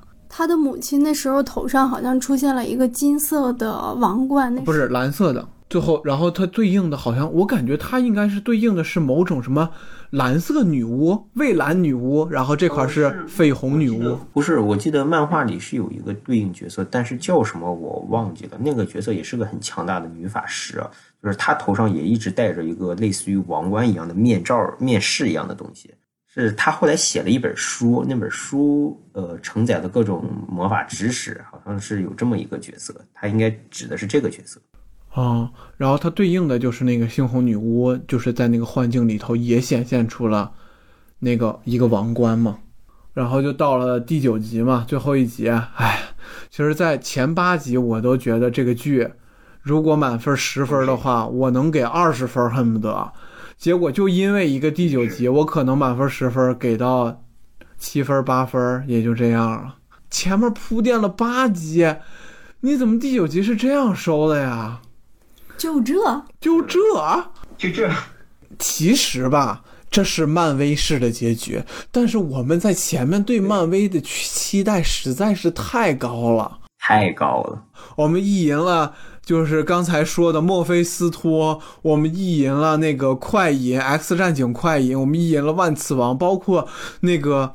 保罗·贝坦尼就是幻视的饰演者，在最后一集上映之前说，我在最后一集跟一个我特别喜欢的演员进行合作，敬重的演员，对，我很敬重的演员合作。然后我们都觉得可能那就是奇异博士，结果没想到那个演员竟然是他自己，我靠啊，真的是被雷击了。我一种感觉就是漫威选择了他最为保守的一种打法。然后他给所有的地方都留了一个小扣子，就是像我刚才说的那个，就是关于旺达父亲的设定，就是他怎么圆他也可以圆回去，包括快银，他也可以说这个人只是一个普通人被阿加莎拉过来的，他也可以说他其实就是快银，只不过是阿加莎把他拉过来以后他失忆了或者怎么样，反正就是他这个角色已经放在那儿了，他怎么他以后想用。他就用了，他不想用，他就不用了。尤其是他的能力设定就很奇怪。你看他在上半，就是他在那个时候完全吊打莫妮卡，对吧？在有一个镜头是完全吊打莫妮卡，结果一个转场之后，就莫妮卡突然就靠近身肉搏把他给干掉了。拍了些什么东西，前后就感觉有点哎呀脱节的感觉。然后我先说说第九集的那些致敬吧，致敬。然后旺达致敬了那个《美队三》里头用汽车砸钢铁侠和战争机器，在这里面砸了阿加莎。然后砸完阿加莎以后，又致敬了绿野仙踪的那个女巫。女巫不是留了一个红色的鞋子，在这里面就是阿加莎留了一个黑色的鞋子。然后旺达时隔，这是旺达时隔多少年？旺达应该时隔七年，就是复仇者联盟二之后首次再度使用心灵控制能力，控制了阿加莎。当时控制的是雷神还是？控制的是复联所有人，除了鹰眼以外的所有人。啊！鹰眼说：“别给我来这套。”对，鹰眼直接给他头上安了一个那个电击的剑，然后说：“我已经被控制过了，就不要给我控制。”是说旺达用手指在那个女巫太阳穴那里晃了一下，点了一下。对，那是他的那个控制魔法，在复仇者联盟二的时候，他对复仇者联盟全员都使用了，把人拉到一个他恐惧的心境里边，结果没想到这个心境最后变成他的恐惧了，然后。就紧接着就出现了黑暗之书，然后这个黑暗之书在神盾局里面出来了。这个黑暗之书好像是不是对应的应该就是奇异博士里头，就是古一法师丢了一本书吗？不是，是不是这本书啊？呃，不是的，应该不是这本书。我我其实我也对这本书的来历有点儿，就是好像突然之间凭空出现了这么一本书，但但好像这两本书不是同一本。嗯，啊，然后两个女巫打打打。两个幻视打打打，然后女巫打的过程中，哎，就是想要吸收能力，然后旺达就变成了绯红女巫，然后幻视这边幻视就给那个白幻视讲了一个特修斯之船的小说白了就是嘴炮，然后恢复了白幻视的记忆。白幻视，我就是幻视，一飞冲天飞走了，再也没飞回过来。我以为他要去救场呢，结果我以为两个幻视要融合的，结果啊，就这。这段戏让我想到《武林外传》里面吕秀才杀鸡无命的那一段。哎，其实你看哈，这个设定就是一个大 bug，就是明明就是说对方就是要干掉你，你突然说来我给你讲个道理，然后你如果在《武林外传》里，我觉得这还这没有什么问题，怎么在这部剧里我就觉得这么违和呢？有一不是一个有记忆和肉体，一个有心灵宝石和灵魂，他们俩俩哪怕快合体啊什么之类的，想个办法。都可以，我觉得红女巫是可以把这个把这个幻视就就摁在这个幻视的身体里头，就像电视信号一样，然后这个幻视就逐渐显现出了它的那个颜色呀什么之类的，然后就一切都变好了。就 OK 了，就为什么就非要就是这个幻视，这个幻视就又悲惨了一下，给他又套了一层悲惨滤镜。这个幻视就说啊，虽然我不是幻视，然后但是你有以前的能力，你有以前的记忆，你也可以是幻视，我只是这个世界里的幻视罢了。对，其实我觉得最开始快银登场的那一集，我就觉得哇，这是漫威要做大新闻了，要搞要搞事情，对吧？就是准备引入变种人设定了，结果最后。就这样，突然变成个普通人。你看漫威到从头到尾连个变种人一个连个字儿都不敢说。哎，好赖是说了混沌魔法和绯红女巫，这个是一个冷知识啊。就是大家可能一直都知道汪达叫绯红女巫，但是其实在漫威的电影里，她从来就没被叫过绯红。对，然后其实绯红女巫就意味着她就是漫威相当于变相承认了她变种人的身份，生下来就有能力。被心灵宝石强化了。对，其实我觉得漫威，漫威可能觉得自己在快银这件事上开了个玩笑，挺幽默的。但我个人啊，作为一个粉丝，我建议是说，漫威希望漫威以后少这么玩儿，别他妈到时候把自己的脚给砸。不好意思，爆粗口了。那其实不愿你爆粗口，其实漫威铺垫了三四集的快银梗。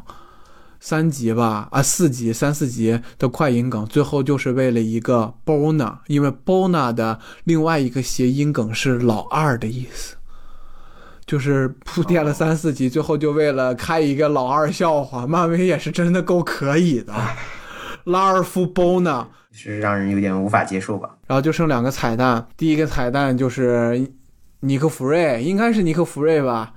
他其实这个地方可能只带两个人啊，一个是那个 Nick Fury，是 尼克马热法克局长，然后还有一个就是那个呃，你记不记得在那个剧集里还有一个就是斯库鲁人的那个领袖，他也是这个他妈妈的老朋友，他也是神盾局创建者之一，呃不呃天剑局创建者之一。啊，对，对，有可能是不是有没有可能是惊奇队长？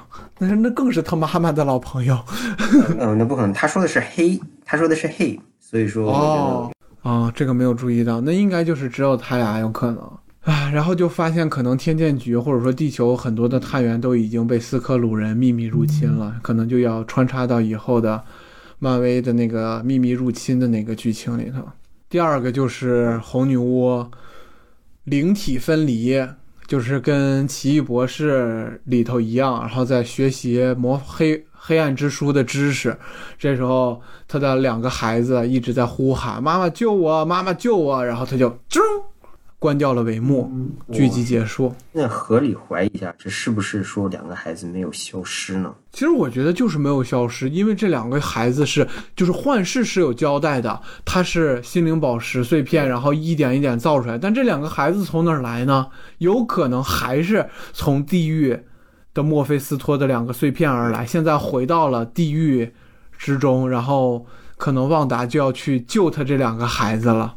在汪达关掉这个世界的时候，两个孩子到底消没消失，也没有人知道。他刻意去关掉了那个两个孩子的房间嘛，然后也没有去再去演了。很多人说是汪达幻听了，是因为之前不是两个孩子被阿加莎给绑架的时候，也是喊“妈妈救我，妈妈救我”啊，肯定不可能是幻听，没必要。要是你仔细对比一下这两句话，他们喊台词儿的顺序是不一样的。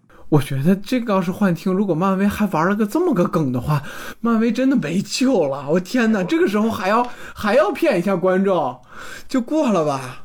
对，其实还有一个我啊释怀的点，就是这个六边形到底是个啥呀？对，我对，现在我们就顺便就来谈谈这个，就是这个剧里面我们现在的遗憾。首先，第一个，我的第一个疑惑也是这个六边形隐喻，第一、二集的片尾，第三集的片头，第七集的棉被上，全都是这出现了这个六角形。然后，然后我现在搜集到的资料是六角形的英文是 hex，然后这个 hex 也意味着女巫的魔咒。这是第一个含义，然后第二个含义是一个，对对对，然后第二个含义是知名反派 AIM 组织的 logo 也是六角形，然后这个组织是在钢铁侠三之中出现过，然后这个组织最有最有意思的一点是，这个组织穿的制服就是第一、二集出现的那个养蜂人的那个养蜂服装。哦，说到养蜂人。他到底哪里去了？对，然后那个养蜂人去哪儿了也不知道。然后再就是奇异博士的书架也是六边形。我想知道那个人为什么周围会有蜜蜂啊？对呀，为什么呀？也没有交代。对呀，那会儿是多大的一个悬疑啊！在一个正常的剧集下，唯一的一个悬疑，就是我说的有一种仓促收场的感觉。对呀，我也怎么感觉是不是还能再演五集？结果就凯文·费奇说不能再演了，就九集。我说九集就九集，本身就是原本打算是六集，他是强行扩到了九集。哦，所以说我们就会感觉后面这几集特别赶。对，就是其实吧，我是没有特别期望红女巫这么早就出来的。我觉得他给到那个红女巫的那个。幻象的那个王冠，就像他妈妈阿加莎妈妈的那个蓝色的王冠，我觉得足够了。结果没想到他最后实体了，最后他变成实体了，直接。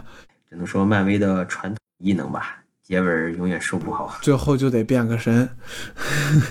包括就是旺达在情景剧里面的跳剪，就是旺达在前面的情景剧里面经常会跳剪，但这个跳剪到底是？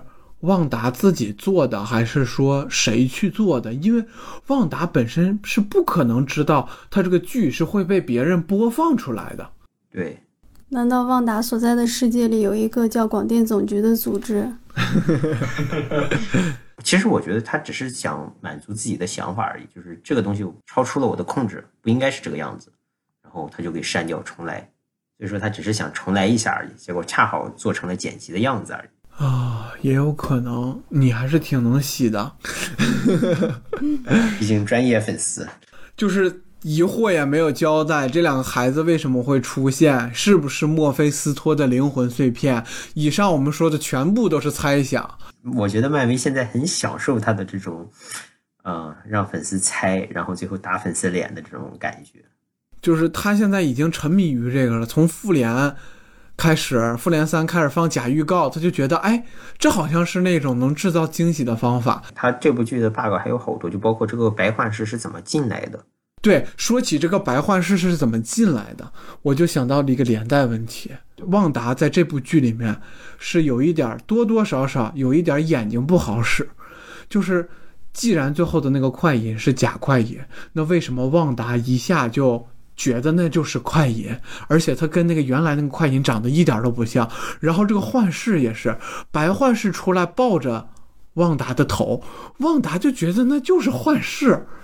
就跟他含情脉脉的就已经开始那个什么了，直到白幻视去挤他的头，他才觉得那不是幻视，就是那长得也太不像了吧？白幻视是不是使用了灭霸杀幻视的手法啊？没有，灭灭霸杀幻视就是 拿着头直接就把那个宝石抠出来了。白幻视用了这招跟幻视用了这招，但是幻视这次没被他抠下来，穿透他了。对。白幻视那种就好像身体可以穿过的那个能力是什么情况？就是他自身的本身幻视具具备的能力吧，就是一种就是把身体变成分子结构，就是穿墙的那种感觉吧。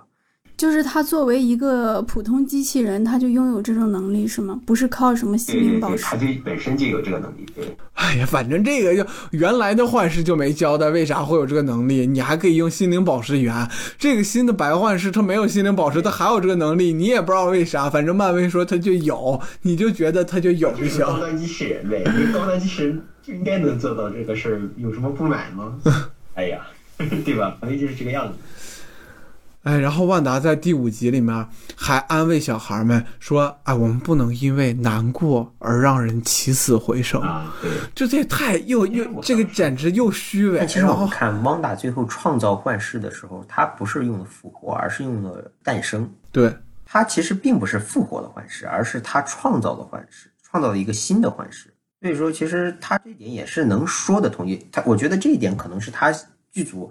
开始想暗示的是说，这个幻视不是复活的，哦，真的是漫威粉丝啊，功力如此深厚，怎么都能圆回来。我我你要这样解释的话，其实你要硬要说他虚伪的话，那他其实也能说得通吧？对，我觉得，但是你那个解释我也我也信服，就是确实。当旺达不想听小孩哭的时候，小孩就长大了；但是小孩觉得狗狗死了自己很痛苦，想长大的时候，旺达就不允许他们长大。不，其实其实是小孩是自己长大的。小孩长大的原因，我觉得是他哥哥的能力，比利的能力吧。每一次他们长大之前，比利都会先先转头看一下。比利就是那个最后一集意念操控挡下一颗子弹的那个小孩，汤米就是那个跑得快的小孩。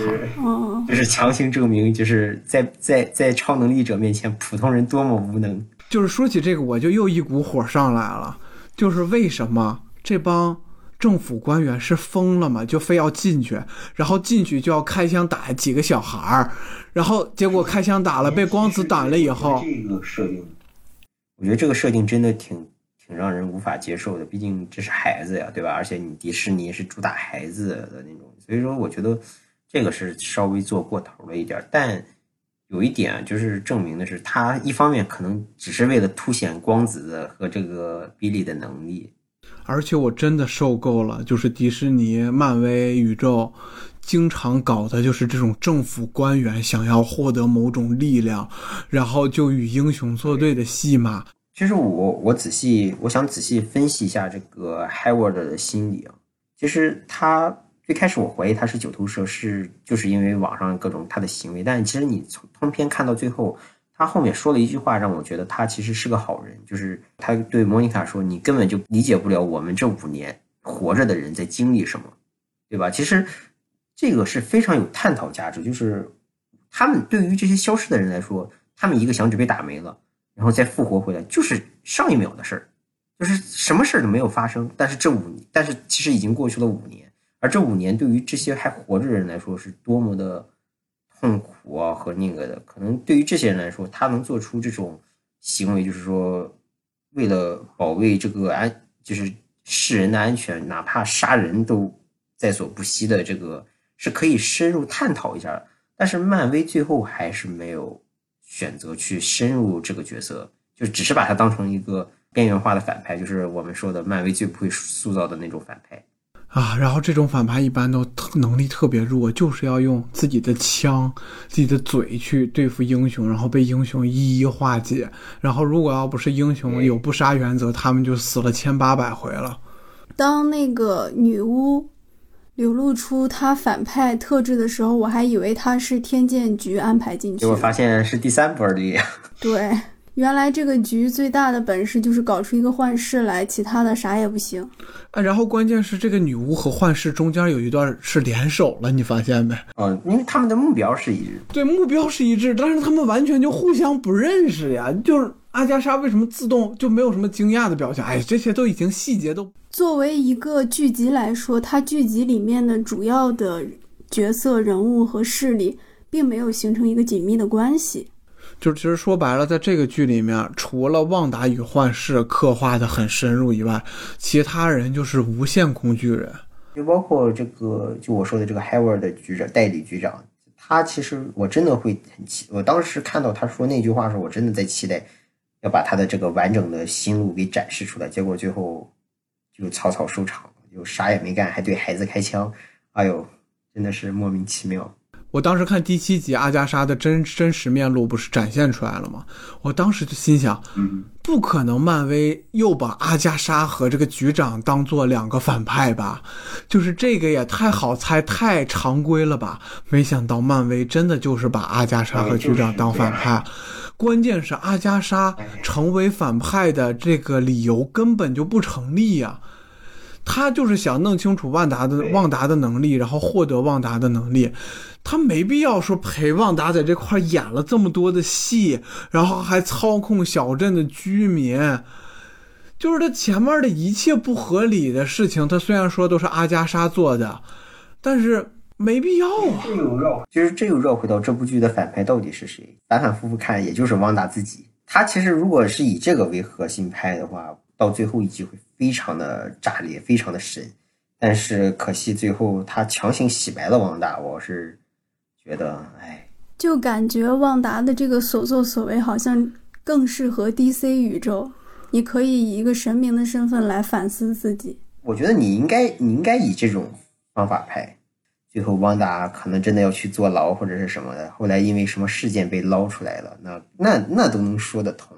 或者说，哪怕展现一下汪大所谓的心魔，然后他与心魔做斗争，然后再想，就是我到底是保自己的孩子和丈夫的这个幻想世界，还是保真正的人？然后最后打败了自己的心魔也行。最后就也没有一个什么角色的一个内心的转变，就是打败女巫以后啊，好，那我把这些孩子们，丈夫回家，孩子回家，然后我就自动放弃了他们。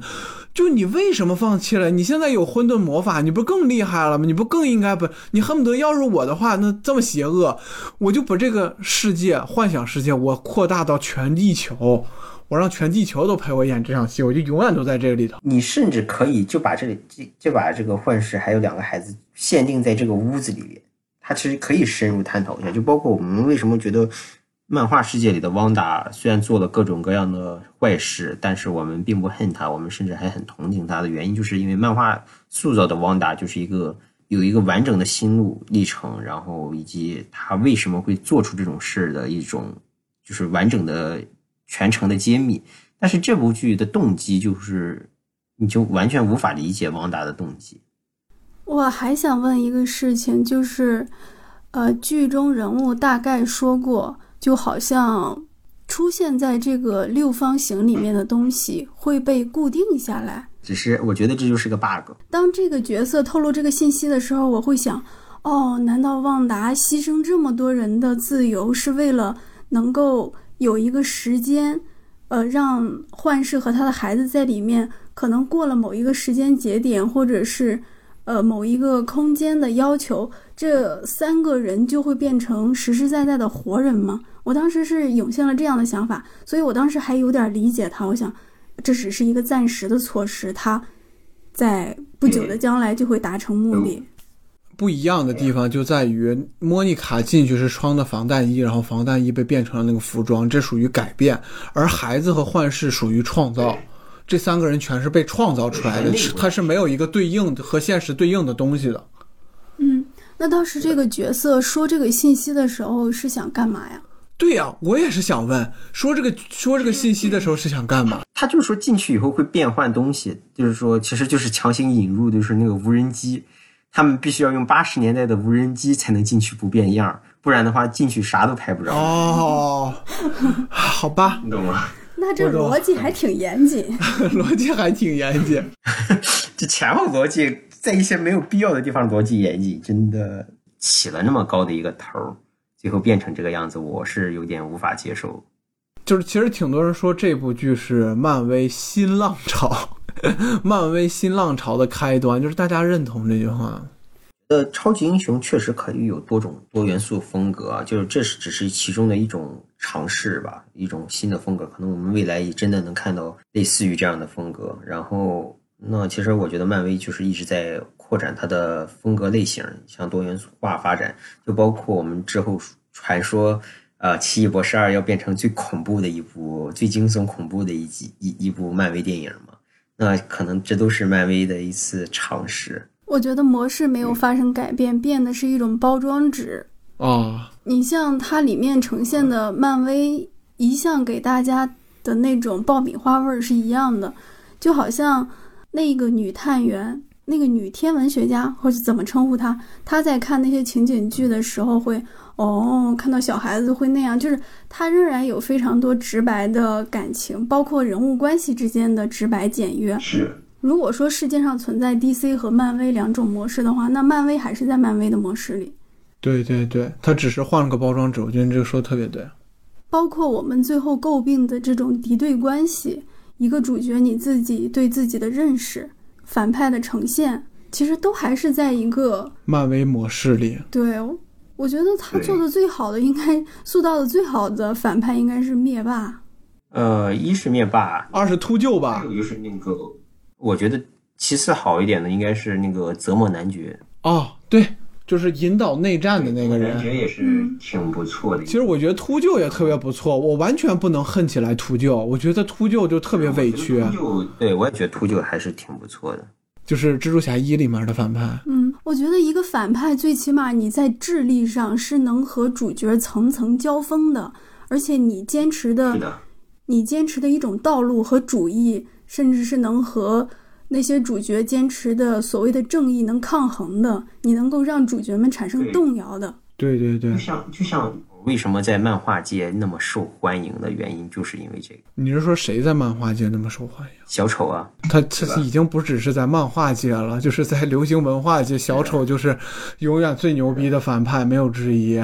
小丑竟是我自己，小丑竟是漫威迷们自己在看《旺达幻视》第九集之前，真的是唉。哎，对，在这时候在最后插播一个旺达幻视的好玩的地方，就是我们一直在说旺达幻视 （Wanda Vision），它其实 Wanda Vision 有三重意思。第一重意思就是最简单的旺达和幻视；第二重意思就是 Wanda Vision，就是这是他的幻视，就是这是一切都是旺达的梦境，他制自己制造出来的一个幻觉幻视罢了。第三个就是 Television，就对应的旺达。在这部剧里面变成了一个电视，我只想到前两层，对，第三层我是没有考虑到这一方面。嗯，然后就是至少我们不管吐槽再多，在这部剧之后，大家都又重新燃起了对漫威的好奇心，对吧？我现在就特别期待《猎鹰与冬兵》，就这个包装纸更新的话，我也会很喜欢吧？对，对。就是其实我也很期待，就看完以后，你看他这部剧为之后的《奇异博士二》《惊奇队长二》都埋下的伏笔，然后甚至还间接的铺设了未来的这个多元宇宙可能真的会引入变种人的这个可能性，对吧？然后我们对未来，而且漫威现在这个电视剧这么火，然后我们对之后的这个《猎鹰与冬兵》还有洛基，甚至是还在拍摄的鹰眼，我们都真的还是比较期待的。现在漫威已经拓展到魔法阶段了，就是虽然奇异博士的时候就已经拓展到魔法了，但那个时候魔法好像还不成一个说体系，还是主要以科技为主。但这个时候好像漫威第二阶段就要正儿八经的给你说魔法了。然后也有可能会引入到什么地狱呀、黑暗之书啊，就是这样的设定，包括以后的多元宇宙，就是又有一种我小的时候每个每年都在盼望漫威接下来会怎么拍的这种感觉，就又回到了起点 上，就一入漫威深似海。对你，你不能说漫威拍完无限。那个无限战争之后就什么也不是了，就是我们只能期待他接下来还会做什么。他甚至还要拓展的就是这个宇宙的这些层面，不是还要拍永恒族，对吧？就是这些我们永恒族就是让赵婷导演的那部是吗？对，然后他拍的是灭霸的上面的人，就是你所谓的漫漫威最强战力都是在这里头诞生的。啊，对。所以你说这个漫威它吸引观众的点就是一直持续十几年，然后屹立不倒，也是唯一塑造所谓的宇宙概念的一个人，也是未来我觉得只有他能塑造出来宇宙概念的一个人。他吸引人的点到底是什么？个人作为一个粉丝，我其实我经常说的一句话，漫威的英雄就有一种英雄亦凡人嘛，那就是他给人一种这些英雄其实他们都会经历凡人所经历的一些。是痛苦啊，或者什么，但他们最后都会选择光明的一面。其实，其实这这一层有点浪漫主义的色彩在里面，因为现实中不会是所有人都会在困难面前选择这么光明的，对吧？就就就，其实你要类比黑暗写实风格的话，那你看蝙蝠侠他的这种做法，其实我更能理解一点，就是他父母死了以后，他选择了。这个复仇，然后他其实也没有复仇啊，就是选择了就是变强，然后一步步变成现在这个样子。其实这个更更让人能理解一点，但是因为可能内容过于黑暗，让很多人还是会有一点反，就是反感的心理在里边。可能漫威就是各种就是理想主义在在让人就是喜欢他的原因。就你看，我们同样类类比死了亲人的蜘蛛侠。他最后的选择依然是嘻嘻哈哈的少年英雄，那大家可能就会更喜欢光明开朗一点的。对于我来说，他就提供了非常多特别好玩的东西，充满了想象力，然后又有那么瑰丽的场景。呃，就比如说灭霸，他想打个响指毁掉世界上一半的人，宇宙中一半的人。嗯，我觉得他好多概念上的东西都挺有意思的。还有就是很多都是对人肉体的一种升级，一种超能力本身就特别吸引人啊！谁没幻想过自己有个啥超能力呢？比如我最近幻想的就是一个叫同场造死的超能力，就是跟我同场看电影的人，如果他发出了。恶意发出了噪音，那他 一定要死！我靠，你这也太恶毒了吧！虽然他们也挺狠，他们也挺坏的，但是你这个能力简直了！你跟你跟旺达是一个恐怖级别的，看似正义，但其实巨恐怖。哎呀，这个能力太恶毒了。不过，其实我还有一点就是要分享，就觉得可能漫威更懂粉丝经济吧。就是他前期一直在推出一些，我们看，你看，我们对比一下漫威前期的这些风格。它就是一个很普通的热血英雄的故事，对吧？那它这个故事的主要目的是，我觉得是为了吸引路人的目目光，同时又在这些电影里安插一些小彩蛋。其实我们对比早期的这些漫威电影，我们会发现这些彩蛋其实真的不多。你会发现，其实通篇下来也就十个、二十个彩蛋，对吧？那它其实这一些彩蛋是目的是为了吸引漫画粉丝，然后等到它中后期开始有了固定的、足够的粉丝基础。他就开始尝试像，嗯，那个叫什么《银河护卫队》这种，即使连漫画粉丝都很少接触的风格。然后他慢慢的就开始扩大自己的市场，到最后所有人都知道漫威以后，他他已经步步为营了。那他最后推出复联三和四，那直接就是让人无法抵抗。其实对于我来说，因为它是漫威宇宙嘛，所以对于我来说，最吸引我的点就是 Darcy 和这个吉姆里。这样的探员，他们这样的角色，一个出现在蚁人，一个出现在雷神，就是你可以信服他们真的是在一个世界中、一个宇宙中的，把他们带入到现实生活中。对，包括复仇者联盟四，为什么我哭的点全都不是谁死了，钢铁侠死了，什么美队老了什么的点，我哭了的点就是。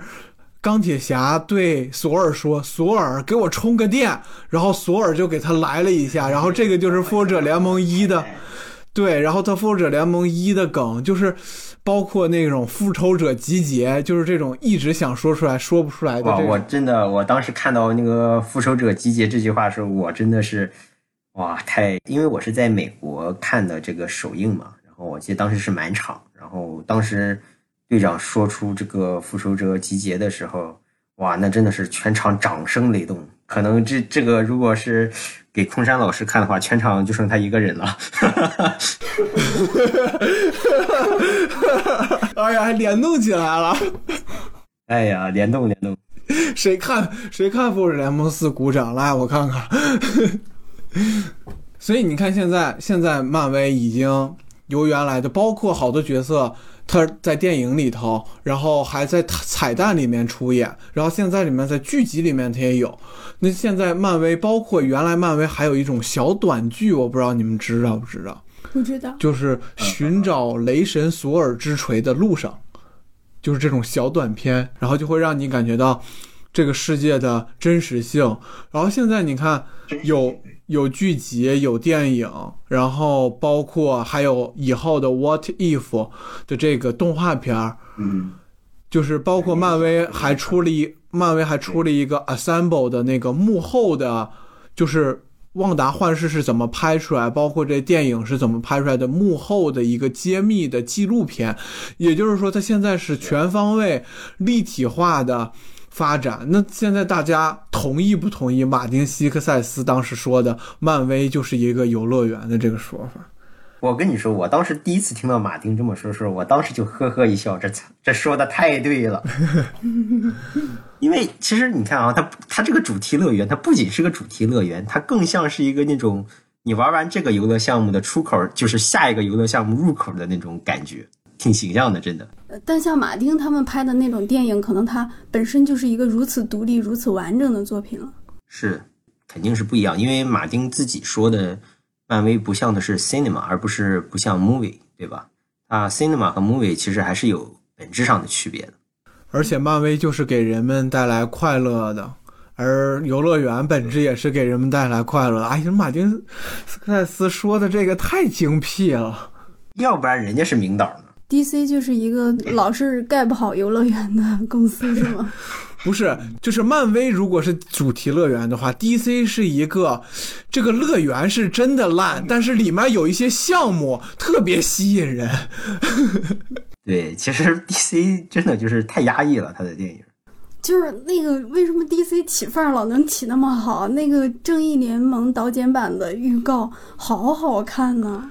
对，就是完全跟正义联盟不是一部电影了。我觉得 DC 迷已经压抑了太长时间，就指望着这个电影爆发呢。对，真的是。其实我也挺期待的，真的。我当时看到这个预告，我就觉得哇，如果这个预告最后拍出来的片儿是这个样子，那 DC 早和漫威真的在真的是可以抗衡。但没有如果。没有如果，而且就算这个导演剪辑版成功了的话，也只是像小丑一样，大家就觉得我操，DC 牛逼，但是不会再有以后了，不会大家说啊，我还会看 DC，没有这种感觉，就是下。主要是他拍的烂片太多了，你你就说这个，我真的猛禽小队，这都是什么东西啊？而且没有任何连贯性。对，你说他是从那个小丑上面那个。那个什么自杀小队上过来的，但你完全就感觉这两个人只是同一个演员而已，根本就不是同一个世界观。就包括自杀小队和当时的那个正义联盟也没有任何关系，我感觉那只是蝙蝠侠恰好都是本阿弗莱克而已。是，真的是。就包括其实，其实还有一点，我觉得这次汪达和幻视他其实稍微有点文艺的味道，因为我稍微能感觉到他和。那种商业片还是不太一样，就是所以说，我们也可以期待一下，漫威未来是不是真的能拍出小丑那样优质的电影？那你觉得漫威有什么角色能被拍成小丑那样优质的电影？你如果要真要那么拍，谁都可以，只是看你想不想。大家如何看待就是漫威接下来以后的这种发展呢？就以我这个小小的脑袋，好像尚不足以去思考整个漫威宇宙的发展。我感觉他们还都挺厉害的，就是那样小的一个细节，我都能在这十年布局中安排好。其实我就说，漫威这些细节掌控力以及他对粉丝的了解，呃，真的是让他现在处于一个不败的，能打败他的只有他自己了。他想失败真的太难了，他太懂怎么讨好粉丝了。然后就是我觉得，只要他接下来不做什么过分的行为。那基本上怎么拍都会成功的。我觉得他现在最危险的就是上汽啊，是的，因为可能在国内上汽的这个节渡过去，我觉得他就可以无敌了。他就其实你这样说，我觉得中国反而在漫威宇宙中 起到了一个非常关键的作用，非常重要啊。对我们作为全球第二大票仓，可能我们这种一些在创作之外、粉丝文化之外的东西。会影响到漫威，比如现在赵婷和我们甚至不确定我们这个播客能不能提他。我为什么？就因为赵婷的《无依之地》被前两天被那个国内给应该是要撤映了，本来是要上映的，然后国内的宣传海报也下架了。唉，就是看他能不能度过永恒族和上汽这这道关了。我我我有一种我有一种设想，其实如果漫威聪明一点的话，就上汽来洗白这个。种族歧视的这个东西，就是他从全篇宣扬的就是反种族歧视的那种设定。但是他的反派满大人可是一个中国人梁朝伟啊！所以我就说梁朝伟为什么要接这个电影？你哪怕找个白人，像你就像钢铁侠里边演个白，找个白人去演，不不好吗？反正迪士尼弄那花木兰也挺难看的。我感觉差不多上气，就是一种我想讨好你，哎呀，我用尽招数，但是反而让你生气了。我觉得上汽极有可能产生这个问题，真的，而且这个这个英雄对漫威宇宙有什么帮助呀？我真的是没有任何。我我觉得这个这个英雄他之所以提出来，就是一种政治正确，强行想讨好中国人。我也觉得，我觉得已有的这些故事线不一定会出现在电影里面，人家十年盘子都能玩活，难道？对，难道这样一个问题他解决不了吗？看漫威怎么处理吧，希望是一个不错的电影。然后现在最后就是，你看现在迪士尼家已经推出三部主要剧集了，然后《曼达洛人》两部，《旺旺达幻视》，然后一部，他们全在豆瓣评分九分以上。就是咱们怎么看待，就是好莱坞六大，尤其迪士尼家呀、HBO Max 呀，包括奈飞这些流媒体未来的发展？首先。目前的国际大环境导致了流媒体的迅速发展吧，对吧？这也是未来影视行业的必经之路。然后，但我们其实现在来看，呃，迪士尼 Plus 的成功更多是因为粉，就是我说的粉丝，他太懂怎么讨好粉丝了。一个是讨好星战粉丝，一个是讨好漫威粉丝。他除了这两个粉丝，也就没有其他的原创剧集了。但总的来说，它的收益还是它的收获，目前来说还是很高的。那其实你看，现在这些流媒体，也就只有网飞和迪士尼 Plus 真的拿出了很好的成绩，剩下的其实普普通通吧。我觉得，我想起之前一个新闻是网飞对韩国创作者，就是我只给钱，创作上的事儿我不管。呃，包括像网飞之前给马丁钱让他去拍自己喜欢的电影，这些都是特别难得的，现在大制片厂做不到的。大制片厂不敢冒险，但是流媒体平台它敢，而且像 HBO 的那个《正义联盟》导剪版，就是它永远可能都无法出现在荧幕上，但是现在有一个途径可以放出来，反而它能吸引更多的粉丝。我觉得这些流媒体，它一方面是支持创作者，一方面它是给观众更多可能性。对，我觉得如果要是《旺达幻视》放在电影院，绝对就是假如《旺达幻视》就要拍电影了，漫威绝对不敢像现在拍剧这样拍，会选择他最保守的那种风格。准确来说就是第八集和第九集的剧情。对，也就是第八集、第九集的剧情。对，再再扩展一下。那大家怎么最后啊？怎么看待就是未来绯红女巫和白幻视的发展？就期不期待他俩以后再走在一起？真的太这两个组合真的太奇怪了。就是这还这这就是我们说的那个特修斯之船嘛？那这艘船还是不是原来的那艘船了呢？我觉得旺达也已经不是原来的旺达了，幻视是无论如何都不可能再变回原来的幻视了。我挺期待女巫的未来，也挺期待白幻视的未来，但是他俩放一块儿，我不太期待。我也是这个，我也是这样的。对我也是这个逻辑。我们想看看之后这个《奇异博士二》它到底要怎么？《奇异博士二》的剧名叫《疯狂多元宇宙》，对吧？那我到底要看看他疯狂法，他怎么？嗯，我觉得这一定会是引入变种人的一个契机吧。哎，我们都觉得是契机，我们觉得这部剧就是引入变种人的好契机了，也没引入。我也不知道漫威到底要打保守打到什么时候。哎，什么时候才能把 X 战警放出来呀？什么时候能把神奇四侠放出来呀？那《X 战警》后面还有待上映的电影或者正在筹拍的电影吗？死侍三。哦，死侍严格来说还也不算 X 战警系列的，其实它只是和 X 战警有瓜葛。他不是变种人，对，他是个改造人。